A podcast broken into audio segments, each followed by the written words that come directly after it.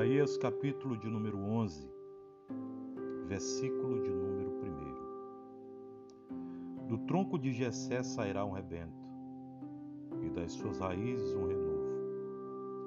Repousará sobre ele o espírito do Senhor, o espírito de sabedoria e de entendimento, o espírito de conselho e de fortaleza, o espírito de conhecimento e de temor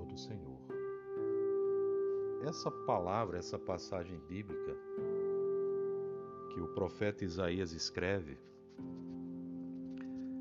ela se refere ao renovo de Israel. Israel, assim como diz os Salmos, Israel não recebeu a Cristo, porque o Senhor veio para os seus e os seus não receberam. Mas Israel é o povo da promessa. É um povo que que viveu em cativo por muitas vezes, muitas oportunidades. É um povo que foi disperso pelo mundo, mas é um povo que foi escolhido por Deus.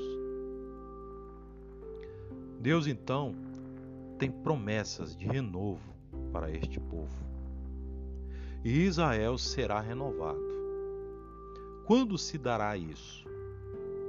A palavra nos mostra, nos versículos que seguirão esses dois primeiros, de que se trata de um momento especial e um momento particular que não é esse. O profeta Isaías diz então que os animais ferozes se alimentarão agora de pasto, que as crianças elas elas brincarão, elas levantarão, elas colocarão a mão dentro da toca do basilisco.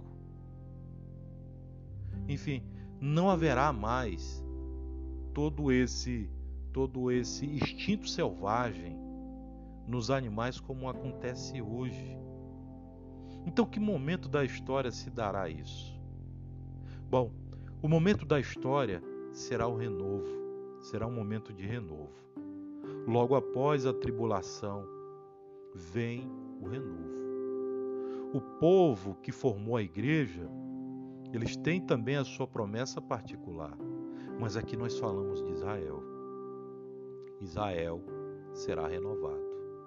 E nesse período que chamamos de milênio, um período milenar, nesse período, aquele que deterá todo o poder é o próprio Cristo, é o nosso Senhor. É por isso que o profeta Isaías vai escrevendo neste, neste capítulo 11 que o tronco, né, que do tronco de Jessé virá o renovo.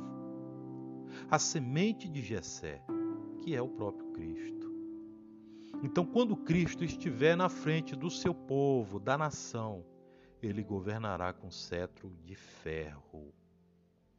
Ali se cumprirá os dias do rei, e ali se cumprirá o propósito de Deus na vida do povo judeu. Em que isso se aplica então à igreja? Se aplica na igreja de forma docente, de forma didática. Entenda. Assim como Deus criou, ele trouxe à vida o povo de Israel como seu povo, como a menina de seus olhos. E mesmo esse povo sendo infiel, agindo com Deus com infidelidade, sendo o povo que castigou o próprio Cristo, que não recebeu, que não reconheceu, ainda assim, Deus mostra seu imenso amor para com eles e os renova. Isso também podemos aplicar na nossa vida de uma forma mais pedagógica. Assim, queridos irmãos, assim como Deus que nos criou, que nos trouxe à vida e nos colocou né, no seu imenso exército celestial, Ele também nos renovará. Porque é em Cristo Jesus que nós temos o nosso renovo. O nosso renovo já está conosco. A raiz de Jessé já está em nosso meio que é o próprio Cristo. Então ele pode nos levantar, Ele pode nos colocar de pé. Basta apenas que você vá de encontro a Ele. Talvez isso seja a maior dificuldade que nós possamos encontrar em nossas vidas. Só que perceba uma coisa: se você parar para analisar, você pode sim se achegar um pouco mais do nosso Senhor. Basta você fechar os seus olhos, se dirigir a Ele, que seja em pensamento, mas Ele vai te ouvir. O nosso Senhor Jesus é o nosso renovo. É Ele quem nos dá força, é Ele que nos alimenta, é Ele que nos exalta, é Ele que nos levanta.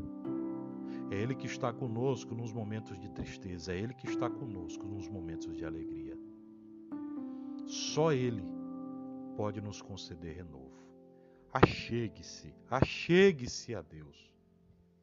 Achegue-se a Cristo, pois Ele renovará as tuas forças. Pai, eu louvo a Ti, Senhor, pela vida de cada um dos Teus servos que ouvem esta palavra. Guarda em seus corações e que cada um deles, ó Pai, possam cada vez mais Te buscar e buscar de fato o Teu renovo espiritual. Abençoa Teus servos, Pai, para a honra e para a glória do Teu santo nome.